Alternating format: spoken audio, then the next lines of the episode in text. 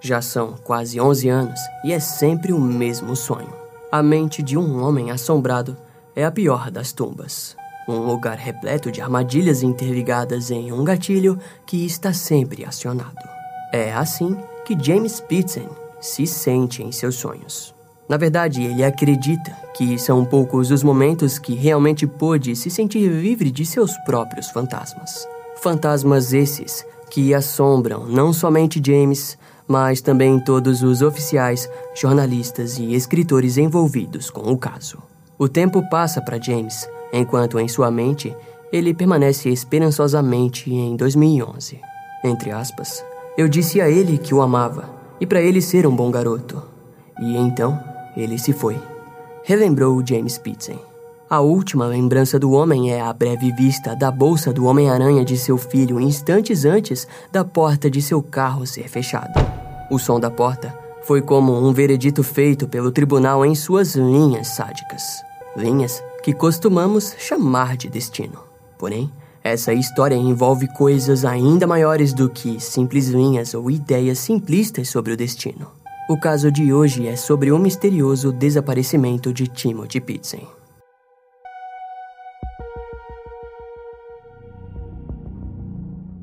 Era dia 13 de maio de 2011 quando as câmeras de segurança da loja Family Dollar em Winnebago flagraram Amy John Mary Free Pitzen sozinha. No local, a mulher comprou uma caneta, papel e envelopes. Poucos minutos depois, Amy foi vista novamente na Sullivan Food, ainda na mesma cidade e estranhamente desacompanhada. Naquela altura, todos caçavam por Amy, que havia sequestrado seu próprio filho, Timothy Pitzen, dois dias antes. No dia 11 de maio de 2011, Amy entrou na escola elementar Greenman, na cidade de Aurora, no centro-oeste dos Estados Unidos. A mulher buscou seu filho em menos de uma hora depois que James Pitzen havia o deixado no local. Ela alegou à diretoria da escola que se tratava de uma emergência familiar, ganhando assim a permissão para levar Timothy. O que ninguém poderia imaginar é de que três dias depois, às 11h15 da noite, no hotel Rockford Inn, na cidade de Rockford, em Illinois, Amy Pitzen tiraria sua vida ao cortar seus pulsos e pescoço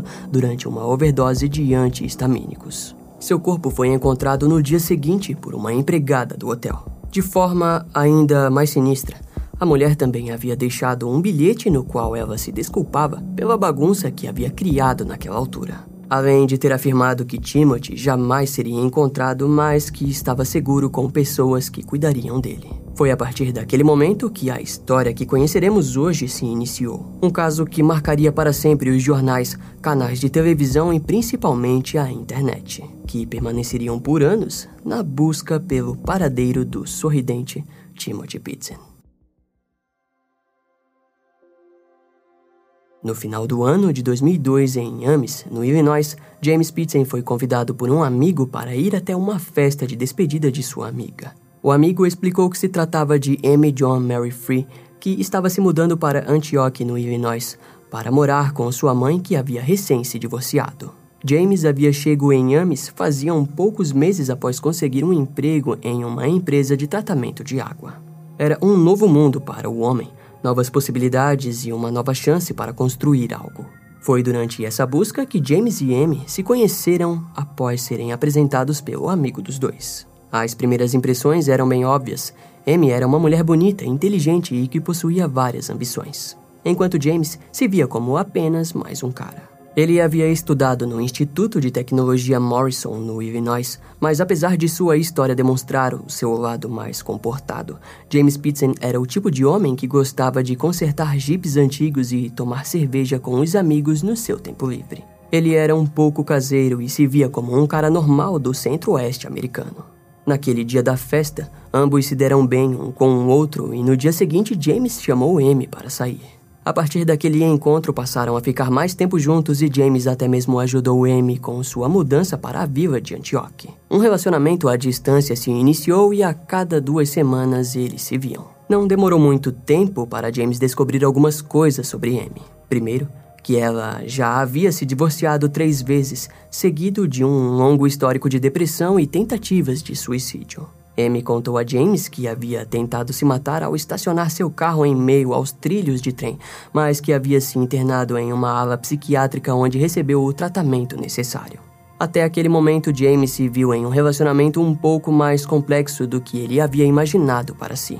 Frente a isso, as coisas tomaram rumos mais sombrios quando Amy estava dirigindo após uma entrevista de emprego onde ela havia conseguido ser contratada. Por algum motivo, talvez até mesmo por felicidade e excitação, a mulher teve uma crise de ansiedade que a fez parar o carro e sentar-se no acostamento da estrada. Naquele dia, James acabou ficando sem notícias de sua namorada e pouco tempo depois recebeu uma ligação do hospital em Cedar Rapids. Do outro lado da linha, ele foi informado que Amy havia caído de um barranco de 9 metros após ingerir pílulas para dormir. Amy fraturou uma vértebra e sofreu de hipotermia, e a partir desse evento a mulher começou a tomar inúmeros medicamentos. Numa entrevista posterior, a irmã de Amy, Cara Jacobs, disse, entre aspas, não tivemos uma vida familiar fácil, é apenas algo com o qual eu, minha irmã e meu irmão lutamos de maneiras diferentes. Minha irmã basicamente passou a vida procurando por algo que a deixasse feliz. Cara Jacobs nos ajuda a entender mais Amy ao dizer que ela, em muitas fases de sua vida, apenas desejava encontrar a felicidade. É estranho percebermos que, diante a felicidade, ela poderia agir de forma totalmente destrutiva. Naquela altura, o casal já não possuía um relacionamento tão feliz, mas tudo mudou quando Amy ficou grávida. O problema era que Amy acreditava que sua depressão podia ser transmitida para seu filho e por esse motivo nunca havia desejado ter um. Em contrapartida, James acreditava ser um homem estéril e quando a mulher engravidou, ambos consideraram aquilo um milagre. Aquele milagre fez o casal saltar para mais uma fase em seu relacionamento. No mesmo ano, em maio de 2004, Amy e James decidiram se casar em uma cerimônia rápida e simples ao ar livre do parque da cidade de Aurora. A partir dali, o casal passou a trilhar novos rumos, ainda mais quando conseguiram um emprego fornecido pelo pai de Amy em um negócio imobiliário de Aurora. A irmã de Amy, Cara Jacobs, disse que foi ali que algo parecia fazer sentido na vida da mulher. Amy dizia que aquele era o caminho que deveria seguir, sendo uma boa mãe para o seu filho, o qual chamaram de Timothy, em homenagem ao irmão falecido de Amy e Cara. Timothy nasceu no dia 18 de outubro de 2004. Toda a família se emocionou com a chegada do pequeno garoto, principalmente James, que havia acreditado por longos anos de sua vida que era estéril. Assim que o seu filho nasceu, James passou a levá-lo para corridas de kart, no qual Timothy se apaixonou pelos carrinhos de corrida. Do outro lado estava Amy, levando seu filho para parques aquáticos e zoológicos. James Pitsen disse que seu filho era cheio de energia, engraçado e inteligente. Tudo aquilo surpreendia o casal, que não havia esperado tanto de um filho. Nos dias de hoje, James ainda gosta de lembrar em como Timothy corria pela casa e brincava com um kart de brinquedo que havia recebido de presente. Inúmeras são as memórias que James possui de Timothy. Uma em particular foi de quando ele deu a seu filho uma bicicleta, no qual ele poderia andar apenas na frente de casa. Entre aspas. Então, um dia ele chega e diz: Você sentiu minha falta? E eu perguntei o que ele queria dizer com aquilo.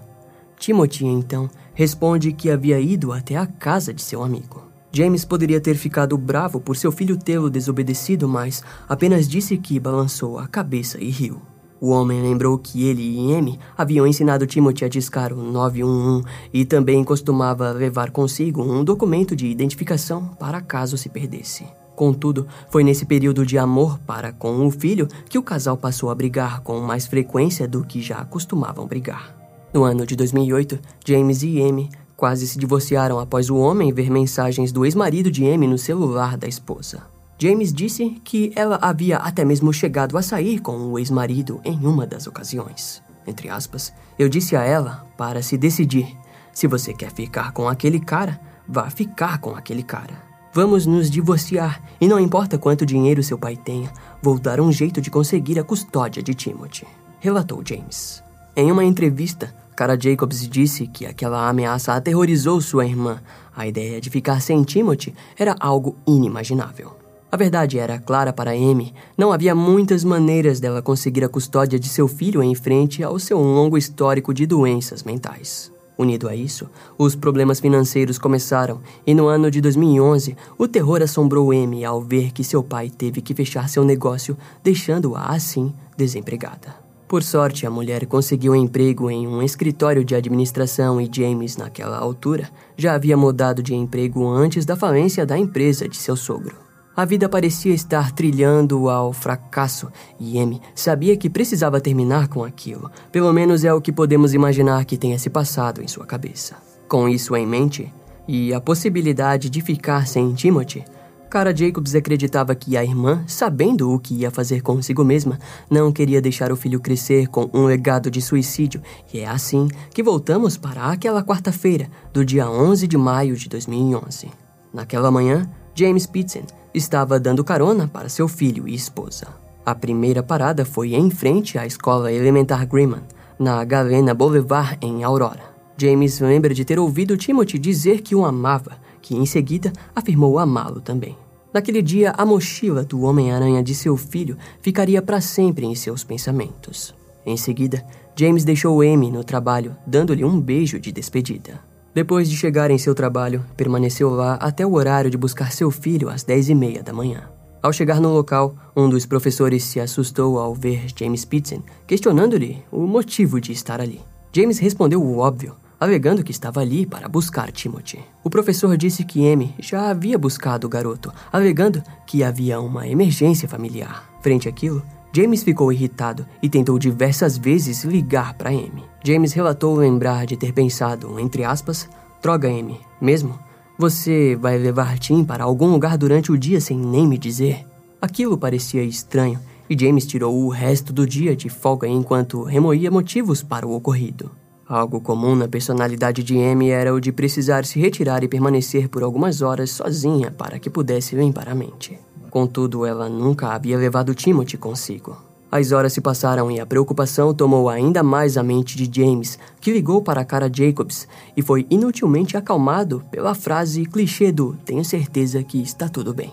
O fato era que Cara também sabia dessa mania de Amy de se retirar para ficar sozinha. James então deixou uma mensagem de voz para Amy dizendo, entre aspas, Ei, não estou mais bravo, apenas me diga o que está acontecendo. Mesmo que Cara dissesse que provavelmente tudo ficaria bem, ao mesmo tempo, ela lembrou de sua irmã ligando para ela alguns dias antes. Cara afirmou que Amy parecia conversar, mas ela estava tendo um dia agitado e apenas queria desligar o telefone logo.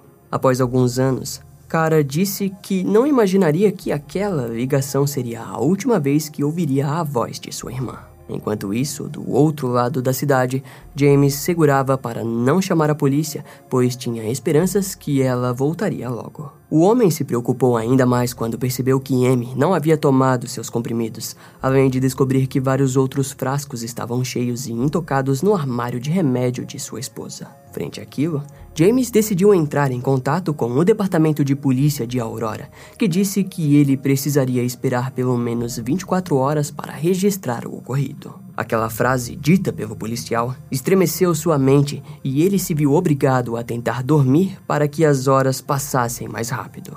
Uma noite assombrosa e que infelizmente se arrastaria para o restante dos dias de toda a família Pizzen.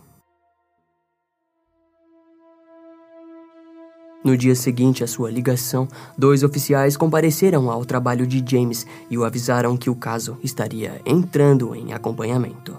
Eles pediram uma foto de Amy e Timothy e depois que as entregou, os oficiais disseram que entrariam em contato assim que algo fosse descoberto. No dia 13 de maio, no iniciar da tarde, Amy finalmente entrou em contato e ligou para vários dos membros de sua família, informando que ela e Timothy estavam seguros. A ligação mais sinistra foi a atendida pelo irmão de Amy, Chuck, que pediu para que sua irmã ligasse para James e informasse como e onde eles estavam. A resposta de Amy foi direta e fria. É meu filho e posso fazer o que quiser. Aquilo atordoou Chuck. Enquanto isso, inúmeras câmeras flagravam Amy passeando por toda Illinois. Até que, na manhã do sábado do dia 14 de maio de 2011, James atendeu a porta de sua casa e foi surpreendido por dois policiais que diziam pertencer ao Departamento de Polícia de Aurora. A primeira informação foi recebida de forma anestesiante, principalmente porque James esperava ouvir novas notícias sobre como seu filho e esposa foram encontrados e trazidos para casa. Mas o que ouviu era totalmente oposto. Os oficiais informaram que Amy havia sido encontrada morta. James encarou os policiais por um breve momento que, para ele, deve ter durado toda uma eternidade. Em seguida, os oficiais explicaram que o corpo de Amy havia sido encontrado em um hotel em Rockford, no condado de Winnebago, e que aparentemente havia sido um suicídio. Com essa informação, a próxima pergunta foi óbvia. Entre aspas, onde está Timothy? Onde está meu filho? Eles responderam que não sabiam sobre o paradeiro do garoto e que continuavam a procurá-lo. Após aquilo, horas depois, ele soube da nota de suicídio que Amy enviou para sua mãe, que dizia, entre aspas, eu o levei para algum lugar seguro. Ele está bem cuidado e diz que te ama. Por favor, saiba que não há nada que você pudesse ter dito ou feito que teria mudado minha mente. Os investigadores passaram a examinar as pistas que tinham em mãos, além de dados de celular, câmeras de vigilância e registros no sistema de cobrança de pedágios usado pelas autoridades de rodovias do estado de Illinois. A principal descoberta dos investigadores foi de que M havia levado Timothy em uma jornada de mais de 800 quilômetros em um raio de seis condados de Illinois a Wisconsin, além de paradas em parques aquáticos e um zoológico. A mulher fez todo o trajeto em um Ford Expedition azul de 2004. O primeiro vídeo de segurança mostrava Amy na recepção da escola, onde também é visto Timothy, de 6 anos, entrando no carro. Depois, Amy parou em uma oficina de carros em Lagrange, onde os investigadores acreditam que foi um ato premeditado, ou seja, ela sabia que precisaria de seu carro em ótimas condições para uma longa viagem. Como a manutenção duraria horas, um mecânico levou mãe e filho até o zoológico Brookfield, onde permaneceram até o fim da tarde. Com o carro em mãos, eles foram até o resort Key Lime Cove Water, em Gurnee, onde passaram a noite. No dia seguinte, foram vistos seguindo até o Wisconsin Dells, parando apenas no Resort Kalahari e depois na Interestadual 94 para pôr gasolina e comprar bebidas. Naquela altura, as mensagens chegavam aos montes para Amy, que apenas ignoravas, enquanto levava Timothy para uma conveniência onde compraram roupas, brinquedos e um kit de artesanato para o garoto. Na manhã do dia 13 de maio, eles saíram do resort, onde a câmera mostrou o M segurando Timothy vestido com sua bolsa do Homem-Aranha. Eles percorreram por longas milhas pela Interestadual 88 e por volta do meio-dia e meio fez as ligações para sua família, onde informou que tudo estava bem. É dito que em algumas ligações Timothy é ouvido ao fundo dizendo que estava com fome. Após as ligações, M percorreu até Rock River, depois de Sterling e Illinois, em uma cidade industrial cercada por longos campos agrícolas. As investigações mais tarde mostraram que Amy já havia viajado antes para Sterling, mas o que ela foi fazer lá é um grande mistério. Os investigadores mais tarde afirmaram que essa pista é uma pista sólida, alegando que ela poderia ter entregado o garoto nas mãos de conhecidos ou até mesmo planejando algo terrível com seu filho. Naquele dia, ela voltou a aparecer apenas na parte da noite no Sullivan Foods, em Winnebago, dessa vez sozinha. No local, ela também comprou alguns papéis em envelopes, provavelmente para escrever suas últimas anotações conhecidas. M deu entrada no Rockford Hotel às 11h15 e lá foi informado que M gastou uma média de 150 dólares em cada um dos hotéis que parava. Seu corpo foi encontrado ao meio-dia do dia seguinte por uma empregada que a viu pela pequena fresta da porta.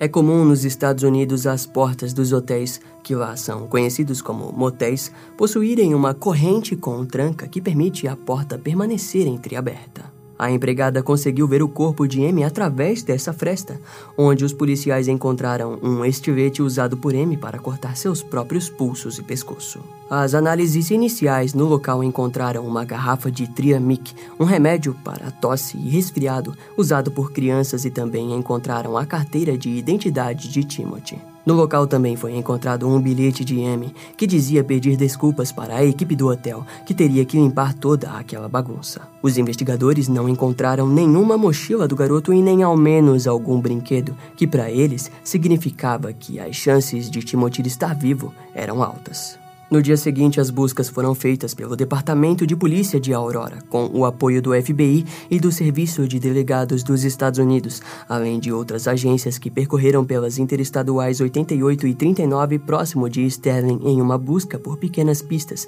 mas nada foi encontrado.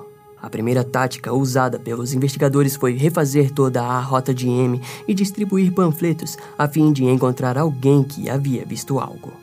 A rede nacional de televisão transmitiu ao vivo fotos de Timothy, além de James Pitsen, clamando pelo retorno de seu filho.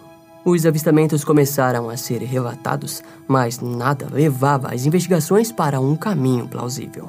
O Centro Nacional para Crianças Desaparecidas e Exploradas foi acionado e a foto de Timothy foi adicionada ao seu banco de dados.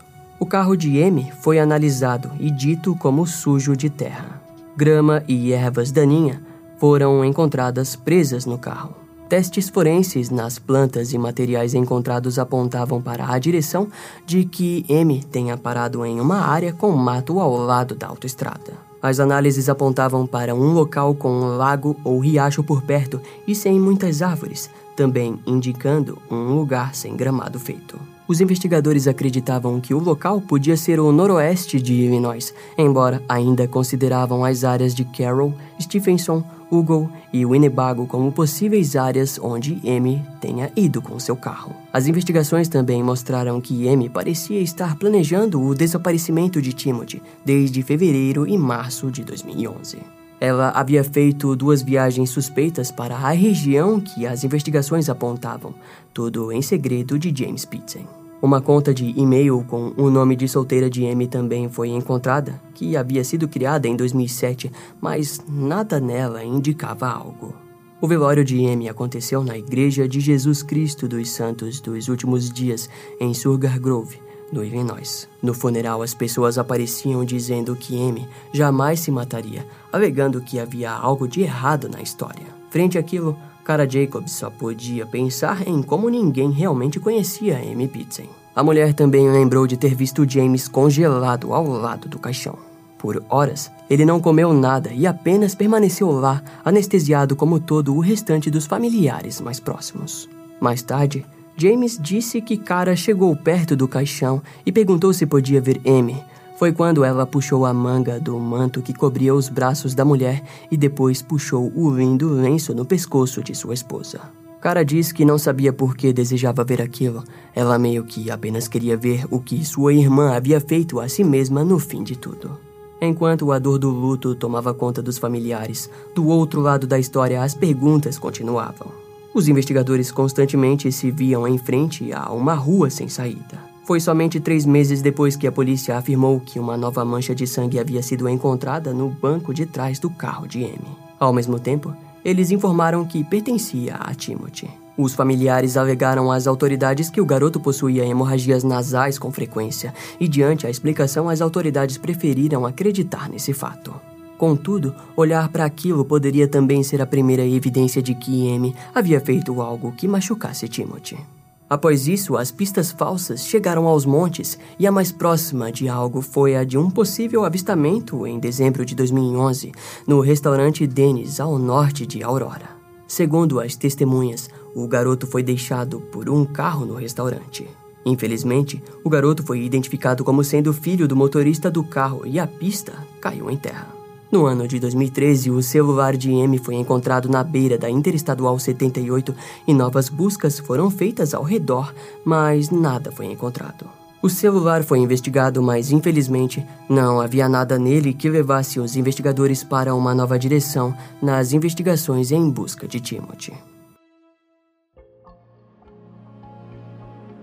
No dia 3 de abril de 2019, Após oito anos do desaparecimento de Timothy Pitsen, uma testemunha alegou ter visto um garoto magro e fraco em Newport, Kentucky. Segundo ela, o garoto foi até seu carro e questionou se ela poderia ajudá-lo, alegando que apenas desejava chegar em casa, ao mesmo tempo que dizia que havia sido sequestrado e negociado por pessoas. A polícia foi acionada e o garoto disse às autoridades que havia sido mantido em um cativeiro por dois homens em Ohio e que, após conseguir escapar, fugiu até o Kentucky. Quando questionado qual era o seu nome, ele alegou se chamar Timothy Pitson. Não demorou muito para que o departamento de polícia de Kentucky fosse cercado por repórteres, enquanto muitos canais informavam que o garoto Timothy poderia mesmo ter sido encontrado. Um resultado de DNA foi exigido e James, Cara e todo o restante da família ficou em transe com a possibilidade real de que Timothy estivesse vivo. Era a primeira vez em mais de oito anos que uma pista concreta havia sido encontrada. Cara Jacobs Disse que tudo aquilo parecia real demais. Ela apenas pensava em qual roupa levaria para o garoto e em nenhum momento a hipótese de que poderia não ser o Timothy passou pela cabeça da mulher. Em contrapartida, James Pitsen se manteve firme em seu próprio sentimento e esperança. Foram anos de investigações e as coisas se resolverem dessa forma era uma ideia mágica demais. A esperança começou a desaparecer quando o garoto não queria cooperar, negando a oferecer o DNA e suas impressões digitais, além de não saber informações que apenas Timothy poderia saber. Embora James alegasse que em alguns momentos ele realmente acreditou que poderia ser seu filho, afinal, anos haviam se passado e não há como exigir certas informações. No dia seguinte, o resultado dos testes de DNA finalmente foi publicado. O garoto não era Timothy Pitson, mas sim Brian Michael Rini, de 23 anos e com um longo histórico de problemas psiquiátricos. Em dezembro de 2020, Brian se declarou culpado de roubo de identidade agravado e foi condenado a dois anos de prisão. Quando Brian foi questionado por que havia feito aquilo, ele disse que desejava ter um pai como James Pitson. Aquilo era triste e deixava todo o caso ainda mais melancólico. A memória daquela notícia ainda é fresca nas nossas mentes. O caso Timothy Pitson esteve perto de ser resolvido. Foi algo chocante para todo o mundo. O tempo continua e James ainda acredita que seu filho esteja vivo. Segundo o homem, em sua teoria, ele acredita que Timothy está sendo criado em algum lugar longe de tudo, sem nenhuma possibilidade de ver notícias sobre o seu passado. Também acredita que Timothy possa ter sido levado para um país como a Alemanha, a qual ele procurou um canal para conceder uma entrevista. Não apenas James, mas também o Centro Nacional para Crianças Desaparecidas e Exploradas, junto ao Departamento de Polícia de Aurora, acreditam que o garoto esteja vivo. Em maio de 2021, o centro divulgou uma imagem de como Timothy pode estar nos dias de hoje, com seus quase 18 anos. No ano do desaparecimento de Timothy, Cara Jacobs e familiares encomendaram um banco em um parque que Amy costumava visitar com seu filho. No banco existe a data de nascimento e desaparecimento do garoto, além de uma frase, entre aspas, com amor, suas avós, tia Cara e tio Chuck. Após quase 10 anos do desaparecimento de Timothy, sua prima mais velha, Phoebe, escreveu uma carta para o garotinho desaparecido. Nela, Phoebe afirma em como era estranho quando a tia Amy dizia que deveria aproveitar e brincar mais com o garoto, já que ficaria sem vê-lo por um tempo. Infelizmente, o tempo demonstrou o quão verdadeiro era aquele aviso. Na carta, Phoebe disse que Amy amava seu primo, mas disse ficar zangada com a decisão dela. Principalmente por não ter pensado em como suas ações resultariam na vida de outras pessoas. Ao fim, a garota disse estar triste por não poder ver seu primo envelhecer, mas aparentemente parece acreditar que Timothy esteja vivo. Entre aspas, embora eu tenha fé que você se tornará tão caloroso e gentil quanto sua mãe. Onde quer que você esteja, espero que você esteja feliz, seguro e saudável, escreveu Phoebe ao fim da carta. Do outro lado da história temos James Pitsen, que não conseguiu permanecer na casa em Aurora, embora existissem lembranças felizes na residência. No decorrer dos dias após o desaparecimento, as boas lembranças começaram a ser tomadas por más lembranças e permanecer na residência era como um lembrete do fim que me deu a si mesma e ao filho do casal. Entre aspas, o jeito que a outra casa parecia, eu só tinha que sair de lá, disse James. Nos dias de hoje, James vive em Clinton, a oeste de Chicago. Na nova residência, as fotografias de Timothy enfeitam a casa e traz a ele esperança, paz e conforto. O sorriso com covinhas de seu filho cobre toda a parede da residência, o fazendo lembrar de nunca perder a esperança de que algum dia possa voltar a ser pai. James continua vivendo no passado. Ele voltou a consertar carros antigos, assim como fazia antes de conhecer Amy. Embora a maioria dos projetos tenham sido abandonados ao decorrer dos anos. Talvez James tenha percebido que consertar aquele metal enferrujado e torto acabou se provando inútil. Ele precisava iniciar o conserto de sua própria vida. Podemos observar que James Pitsen luta contra sua mente cansada e angustiada no labirinto dos fantasmas de sua ex-esposa e filho. O metal em sua garagem lentamente se enferruja e o jardim aos poucos se vê coberto de vegetação e sabe-se lá como está James nos dias de hoje. É de se esperar que ele esteja bem e que, de certa forma, possa entender que, assim como ele, Todos nós permanecemos pacientes e esperançosos de que a história misteriosa do desaparecimento de Timothy Pitsen algum dia possa ser resolvida. Esse caso vai ficando por aqui. Eu espero que você tenha gostado. Não esquece de me seguir nas outras redes sociais. Meu Instagram é brian.m com dois M's, E-M-M-E. E não deixe de conhecer o meu canal no YouTube com os episódios mais recentes que irão demorar um pouco mais para vir aqui pro podcast. Eu vou ficando por aqui, até a próxima e tchau.